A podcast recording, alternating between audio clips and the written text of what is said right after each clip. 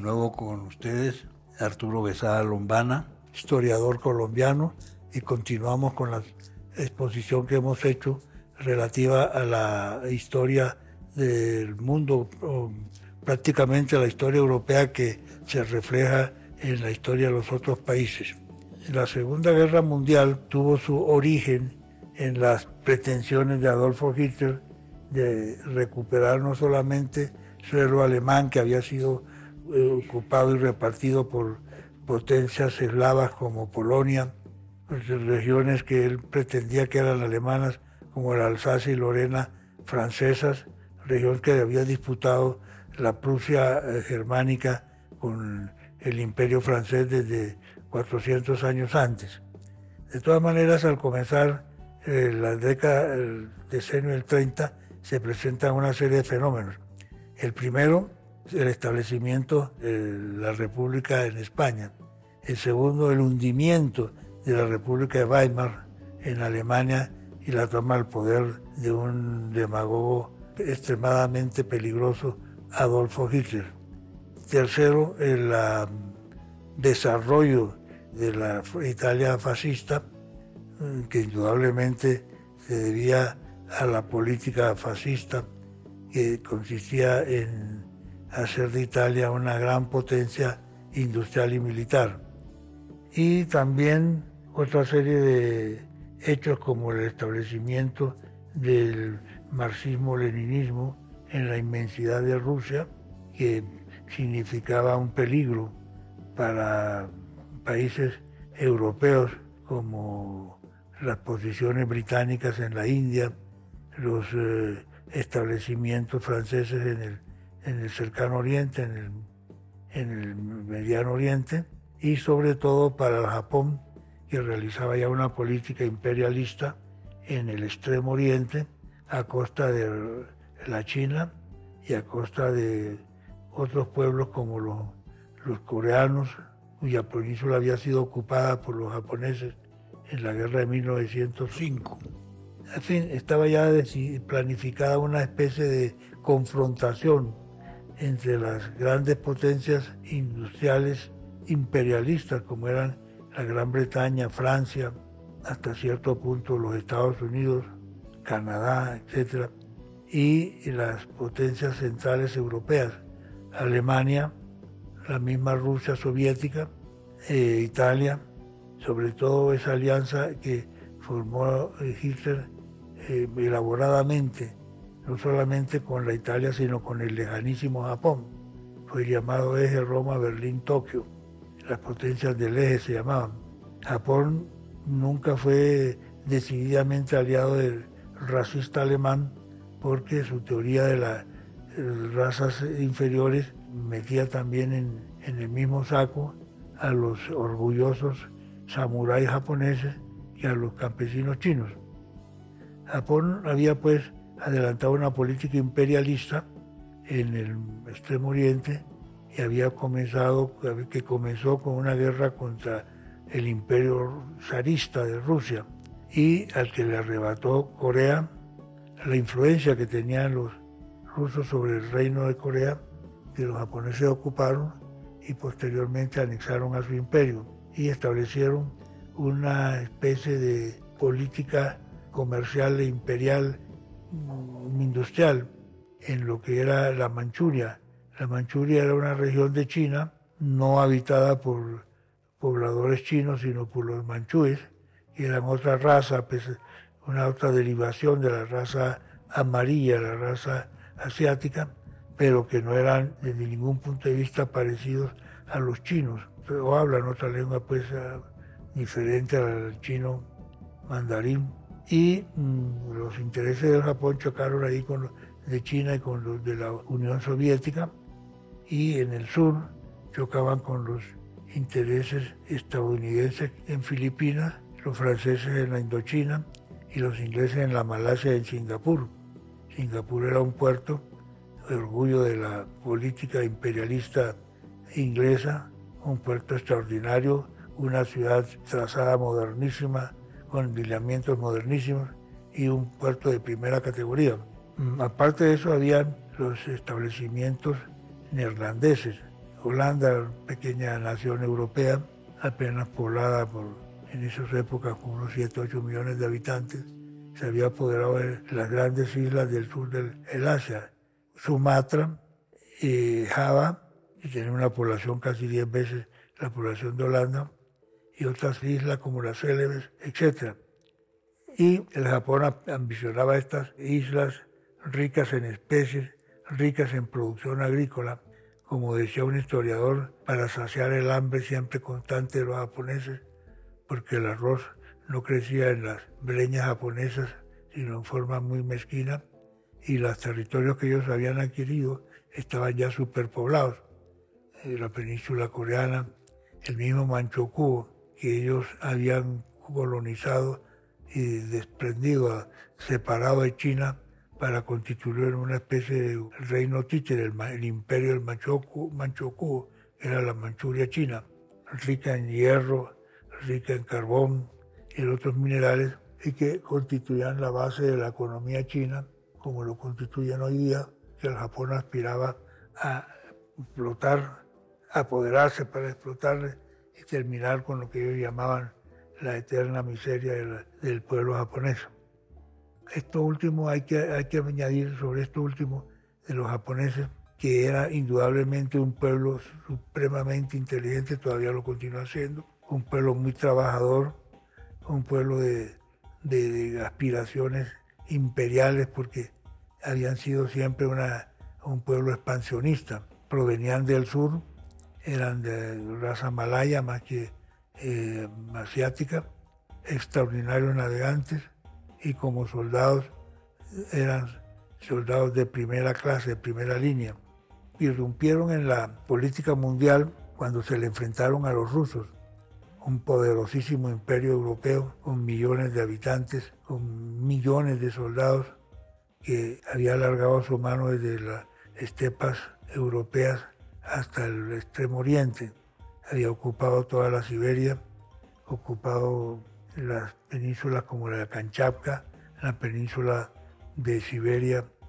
creo que tiene unos 400 o 500 mil kilómetros cuadrados, despoblada y llena de recursos naturales como hierro, como eh, sus bosques inmensos y milenarios. Y la Rusia imperial se asomaba pues al Pacífico con unas características imperialistas brutales chocaba inmediatamente con las de los japoneses. Cuando estalló la guerra de 1914, la primera guerra mundial que se habla en la historia, conflicto entre la Alemania prusiana, eh, la República Francesa, al cual participó también Rusia, la Rusia imperial, comenzó precisamente en territorios poblados por eslavos. Austria-Hungría invadió a Serbia, para castigar, supuestamente para castigar el asesinato del, archiduque de Austria,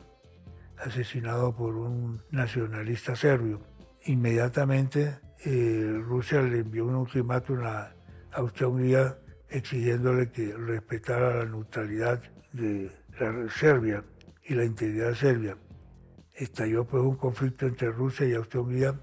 Alemania intervino a favor de su hermana de raza, los austríacos, entonces Francia, eh, que tenía un pacto con Austria-Hungría, entró en la guerra, entró en el sainete este de la guerra. Alemania invadió Bélgica y el pequeño Luxemburgo para atacar por detrás de las posiciones militares construidas por los, los franceses en la frontera con Alemania. Al invadir a Bélgica, entonces tocó intereses de la Gran Bretaña. Bélgica era una nación, un reino y que tenía la mitad de su población flamenca, alemana, y la otra mitad blanca, que era totalmente eh, latina. Y eh, sobre este pequeño reino, que además era poseedor de una inmensa colonia en el África, el Congo, llamado Congo belga, de dos millones y pico de kilómetros plenos de recursos naturales, era eh, estratégicamente ubicada la pequeña Bélgica frente a las costas británicas. Inglaterra no podía permitir que una gran potencia como la Prusia alemana se estableciera sobre la otra costa del Canal de la Mancha que era, entre otras cosas, visible en los días claros desde la costa británica. Los cañones alemanes podían bombardear la costa británica como en efecto lo hicieron.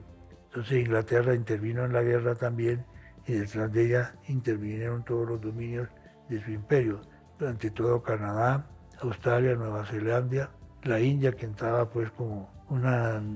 nación de segunda clase, un dominio, una colonia, pero con soldados que combatían al lado británico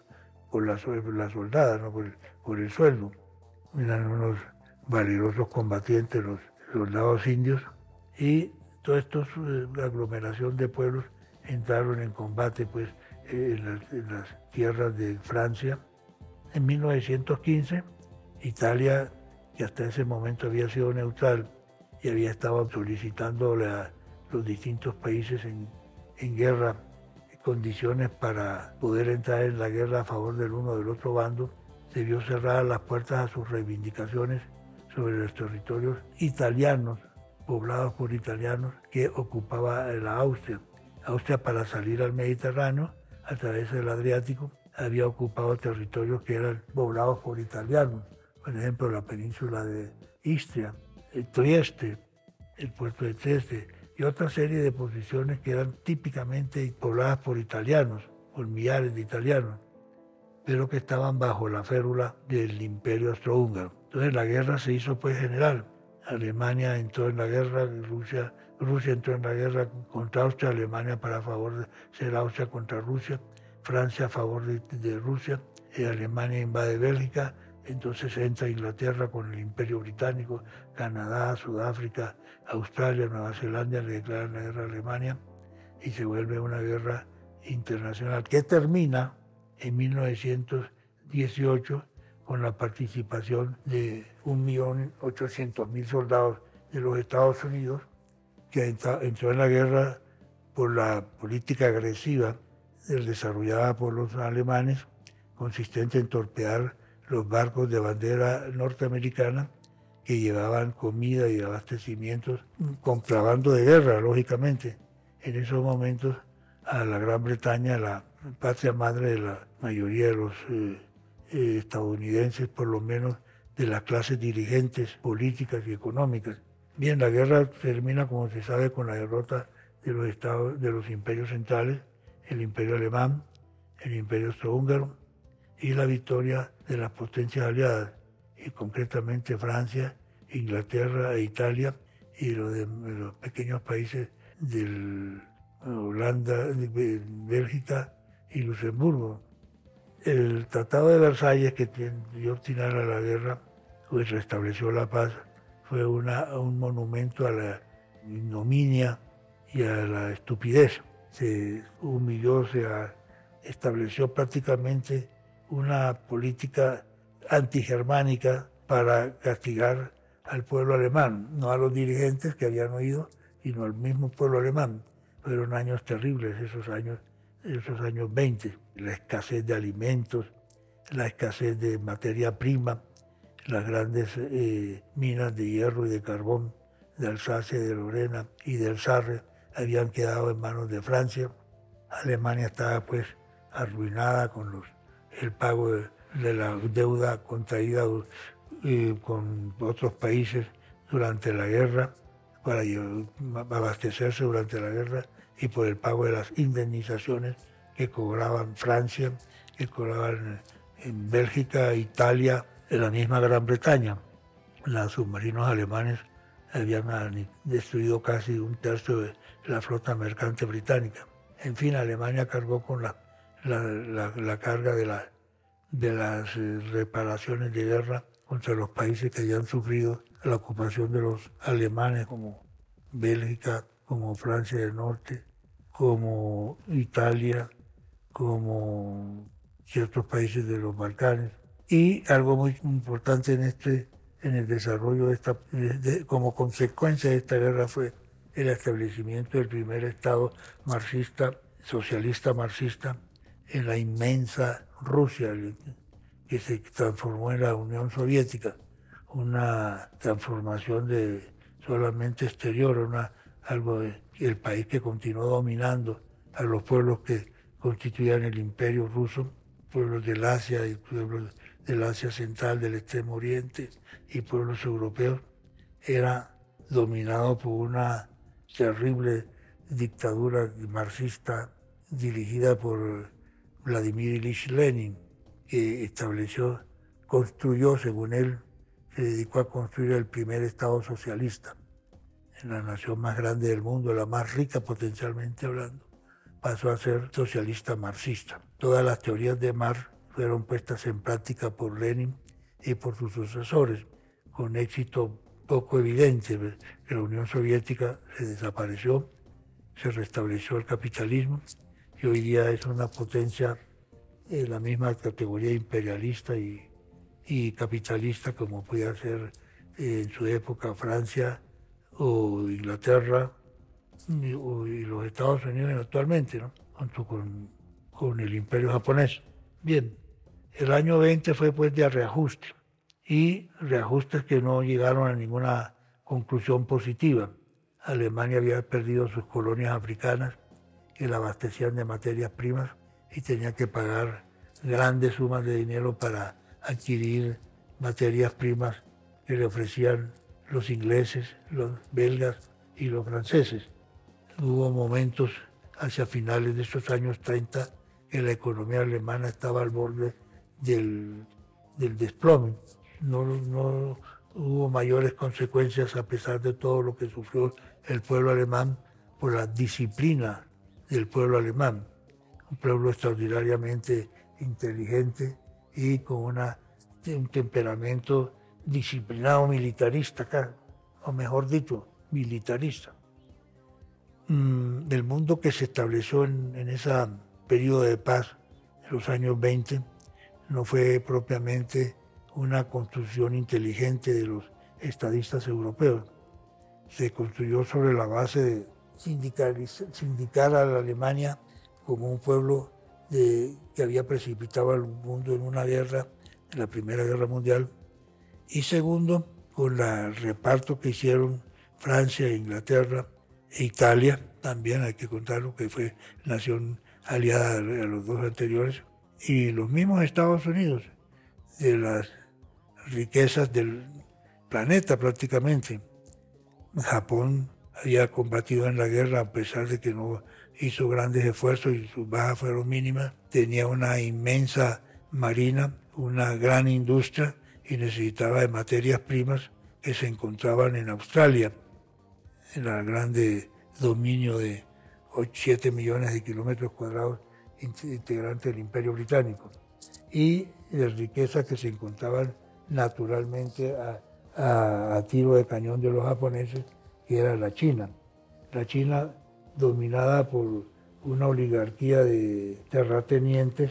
a servicio generalmente de intereses extranjeros, Estados Unidos, el Imperio Británico, la misma Rusia, y, los eh, japoneses se vieron constringidos a pagar a precio de oro pues las importaciones que hacían de materias primas, esencialmente el petróleo que había pasado a ser de un simple eh, producto para combatir las escrófulas, males de la piel, para convertirse en la materia prima más importante, porque era el que ponía en movimiento no solamente los aviones y los dirigibles, sino también los barcos, ponía en movimiento los trenes, ponía en movimiento los automóviles, en fin, toda la movilidad de la economía moderna depende de el, oro negro que es el petróleo. Japón no, no, no tenía eh, eh, esos accesos a las grandes eh, producciones, productoras de petróleo, que se encontraban unas en los Estados Unidos, territorio metropolitano, otras en Canadá y Alaska, y, muchas de ellas en las llamadas Indias Orientales, Sumatra, Java, etc. De modo que los japoneses exigían pues un mejor reparto de las riquezas mundiales. Comenzaron a armarse, comenzaron a, a construir una marina extraordinaria y alarmó mucho a los Estados Unidos porque Estados Unidos como potencia pacífica también del, Océano Pacífico, había ocupado las islas Hawái para adentrarse más hacia el Pacífico y ejercía una especie como de protectorado sobre las colonias eh, eh, holandesas, neerlandesas, ricas también en petróleo. En fin, había una distribución de la riqueza muy desigual. Comenzó a, a crearse el sentimiento ultranacionalista de pueblos inteligentes y vigorosos como el alemán, como el pueblo japonés, como el pueblo mismo pueblo ruso y el pueblo italiano. Se hablaba siempre de la mala repartición de la riqueza. Mussolini decía somos una nación proletaria para señalar que era un país pobre. No cabemos dentro del territorio donde estamos, a pesar de que Argentina les abrió sus puertas. Casi 10 millones de italianos emigraron a la Argentina, de que el Brasil hizo otro tanto, con una inmensa población italiana que cruzó el Atlántico y se quedó en, Brasil. Aún Venezuela abrió pues sus fronteras y centenares de millares de alemanes y de italianos llegaron al territorio venezolano. Los Estados Unidos con una política poco inteligente, basada sobre el concepto de que era un país anglosajón, le cerró las puertas a la emigración italiana. Decía, Benito Mussolini, nos trataron peor de lo que tratan a sus propios negros. Nos consideraban un pueblo degenerado, un pueblo de cantantes y de cupleros, de ciplistas y eso, y no un pueblo vigoroso como, como ha sido siempre el pueblo italiano. Él trataba de unir la Italia de hoy día y de esa época, que es la misma de hoy día, con los viejos romanos. En verdad no eran los mismos romanos, sino eran otra cosa distinta las mezclas, los mestizajes, las eh, inmigraciones, los grandes eh, desplazamientos de población que venía de los Balcanes, que venía del África del Norte, que venía de muchas partes para el Imperio Romano, eh, determinaron pues que el, pueblo romano se diluyera. Y eran apenas un romano pasó nunca del millón, millón y medio de habitantes en las épocas más florecientes del imperio. Y sin embargo sus ejércitos tenían casi medio millón de hombres, sus famosas legiones, conformadas por galos, por germanos, por eh, asiáticos de Asia Menor, judíos, árabes y balcánicos. Era un ejército muy heterogéneo, un ejército de mercenarios, ¿no? al fin y al cabo. Aparte de eso, la decadencia de los romanos fue una decadencia biológica, determinado por sus vicios, el alcoholismo, la intemperancia general pues que tenían ellos, ya no tenían aquellos soldados delgados, altos, vigorosos, sino era una población de gente mediocre, gordita, barrigona, con exceso de comidas de gras, grasientas y de alcohol. Hay una descripción, no recuerdo en qué libro, de qué autor italiano que eh, cuenta de la desaparición del tipo ese gallardo de romano estilizado, un jinete impresionante y un marino extraordinario para darle paso a ese otro italiota que no tenía nada que ver con el, con el viejo romano. Bien, de todas maneras, Mussolini trató de hacer de los italianos otra vez un pueblo guerrero, un pueblo para, como heredero de la sangre eh, romana repito, pues eh, eso no era lo, lógico porque no era así. Italia había recibido una serie de invasiones que eran griegos, eran ah, árabes, eran asiáticos del Asia Menor, eran otros africanos del norte del África que habían llegado a Italia atraídos por la riqueza de las ciudades que dependían de, de la Roma imperial. En 1933 sucede alguna de las peores situaciones, que es el arribo, el arribo a, la, a la jefatura de Alemania, de la República Alemana, como canciller de la República Alemana del aventurero Adolfo Hitler, un austríaco, eh,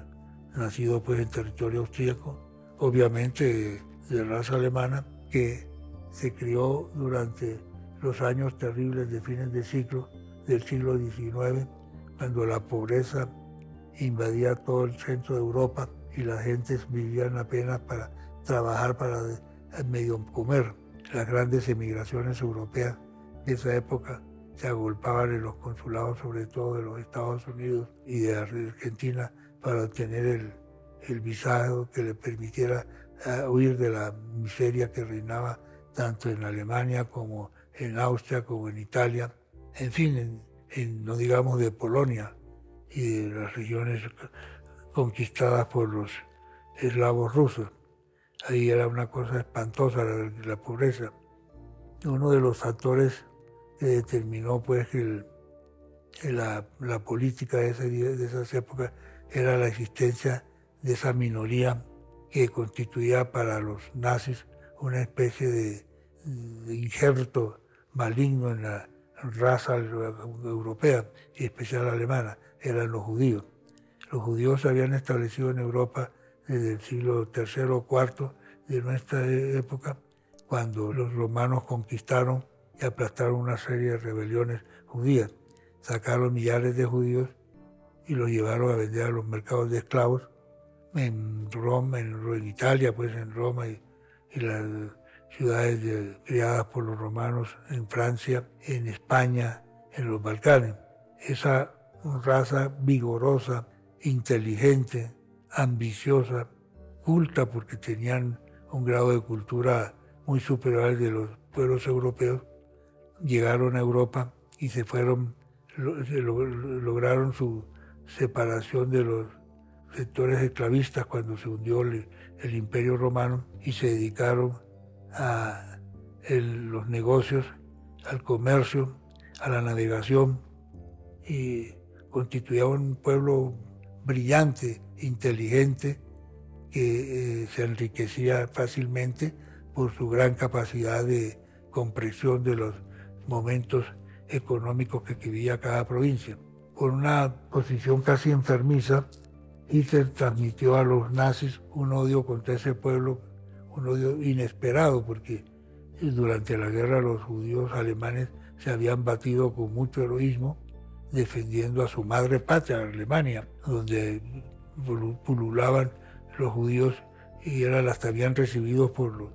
por los alemanes. En Francia, Napoleón había dicho, esta es una religión y una raza. Entonces los incorporó a sus ejércitos donde combatieron con mucha eficiencia y con mucho coraje. En Rusia, a pesar de que los zares, con su política racista contraria a los judíos y contraria a otros pueblos, los pueblos mongólicos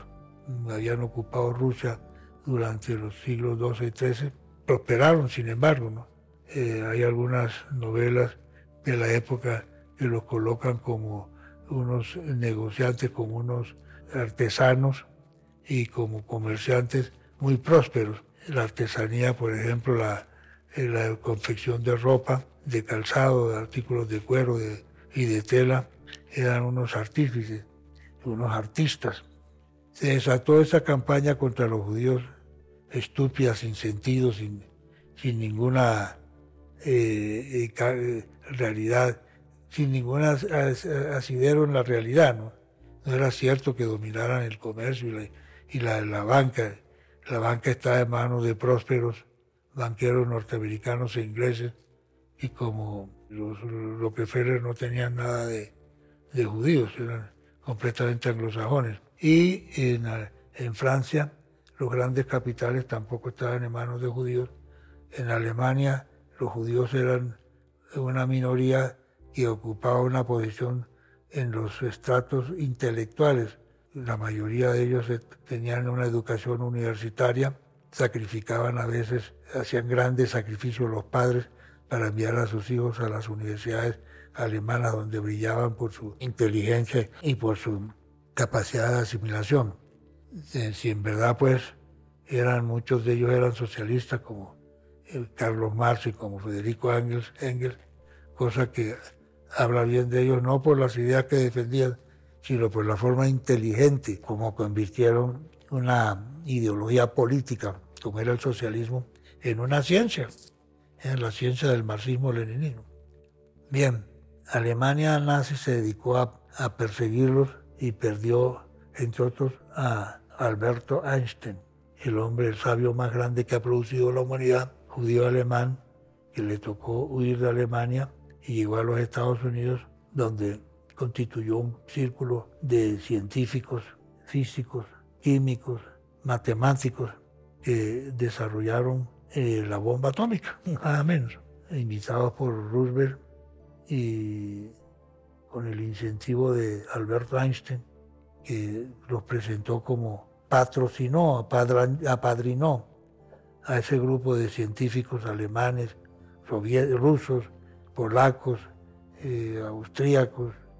hasta italianos. Era curioso, Mussolini se reía al comienzo de las políticas racistas de los alemanes, le parecía ridícula y estúpido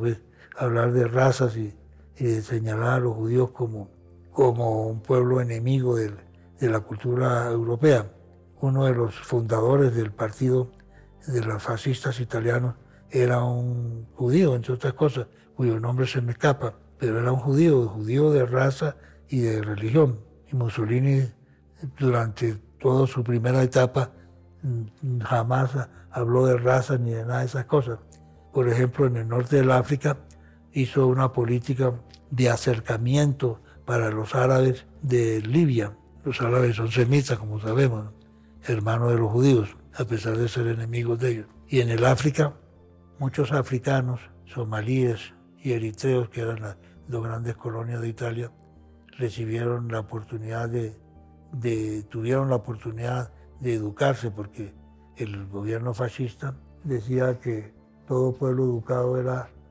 era factible de, de, dar buenos soldados, que la ignorancia no daba sino soldados acobardados o mercenarios que peleaban por el dinero. Entonces él creó unas milicias tanto en la Somalia como en la Eritrea, eran colonias italianas, y no digamos de los que creó en el norte del África. Muchos de ellos combatieron con los ejércitos italianos contra los ingleses y contra los franceses durante la Segunda Guerra y contra los los estadounidenses cuando la invasión de las tropas de los Estados Unidos al norte del África. Bien, eh, así planteadas las cosas, estalla la guerra en 1939. Suspendemos y la próxima audiencia será mañana. Gracias.